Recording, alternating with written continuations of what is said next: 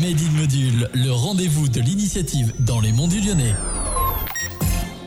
Bonjour à toutes et à tous, je suis aujourd'hui avec Tina Desgremont, coordinatrice du pôle Inspire en Auvergne-Rhône-Alpes dans l'association Article 1. Bonjour Tina. Bonjour Claudia. Peux-tu nous présenter l'association Article 1 Oui, bien sûr. Alors Article 1, euh, c'est une association qui intervient auprès des jeunes qui sont euh, au lycée ou étudiants. On intervient aussi auprès de personnes qui sont pas forcément euh, en études sur les questions d'orientation et d'insertion professionnelle. Moi, euh, je m'occupe euh, du programme Inspire euh, sur toute la région Auvergne-Rhône-Alpes. Donc, on est basé, je suis basé à Lyon. On a des actions aussi vers Clermont, vers Grenoble, et notre siège est à Paris. Des actions donc pour les lycéens. On fait aussi du mentorat pour des étudiants. Donc, en gros, on met en relation des étudiants avec des personnes du monde professionnel pour du soutien. alors, c'est pas du soutien scolaire, hein, ça va être plutôt de l'aide pour la motivation, pour parler de, des métiers Peux-tu nous parler de chaque programme? Comme je vous l'ai dit, on commence au lycée avec euh, donc des actions entre la seconde et la terminale. Donc on fait témoigner euh, des étudiants qui vont raconter leur parcours, comment ça s'est passé pour eux au lycée, comment ça se passe pour eux dans les études. Ils vont parler de leur vie étudiante, les bourses, les logements, les aides au logement, comment faire un budget. Donc ça, ça va être des ateliers plutôt pour les premières et les terminales. Pour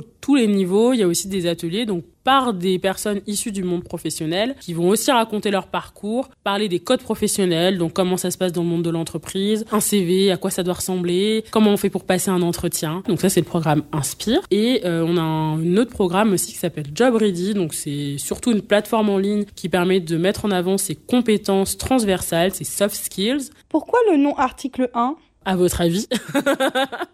Non, article 1, euh, pour faire référence au premier article de la Constitution et de la Déclaration des droits de l'homme. Donc peut-être que chaque euh, personne puisse être euh, égale quelles actions menez-vous dans les monts du Lyonnais? On en fait à Tarare, on a eu des actions à l'Arbrel aussi qu'on espère pouvoir continuer parce que c'est justement des territoires où il va y avoir un, fort besoin d'infos parce que c'est des jeunes qui vivent dans, dans des villes plutôt périurbaines et qui ensuite vont étudier en, ville, à Lyon, peut-être parfois à Clermont-Ferrand. Et donc qui ont vraiment ces questions-là, les questions de mobilité se posent et d'accès à l'info.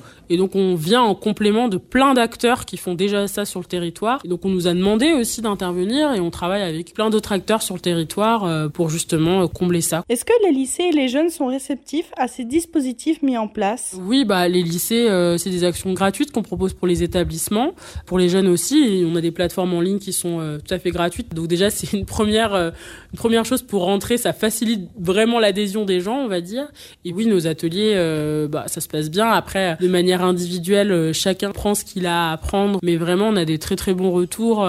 En général, on fait des questionnaires de satisfaction après les ateliers, on a 90% des élèves qui nous disent ça m'a été utile. Est-ce que vous avez d'autres projets pour aider les jeunes des Monts du Lyonnais? Alors euh, là, on a des ateliers qu'on va faire au lycée René Cassin à Tarare. On a besoin, si ça vous dit, de devenir témoigner d'intervenants le 31 janvier et aussi le 2 mars. Voilà, donc n'hésitez pas à à m'écrire sur LinkedIn, par exemple, si vous êtes disponible ces jours-là. Un dernier mot pour la fin? Eh ben, merci de m'avoir reçu. Et puis surtout, euh, n'hésitez pas à, vous engager auprès de nous, à parler du dispositif euh, autour de vous. Si vous connaissez des étudiants, notamment, qui ont besoin d'un soutien euh, pendant leurs études, ben, qu'ils aillent sur la plateforme demain.org pour qu'on leur trouve un mentor professionnel qui va pouvoir les accompagner. Voilà, demain s'écrit avec un 1 à la place du i. Et des lycéens, qu'ils aillent sur la plateforme Inspire Orientation euh, pour avoir des infos sur les études. Merci d'avoir accepté l'invitation de Radio Module et on se retrouve bientôt pour un nouveau Made in Module.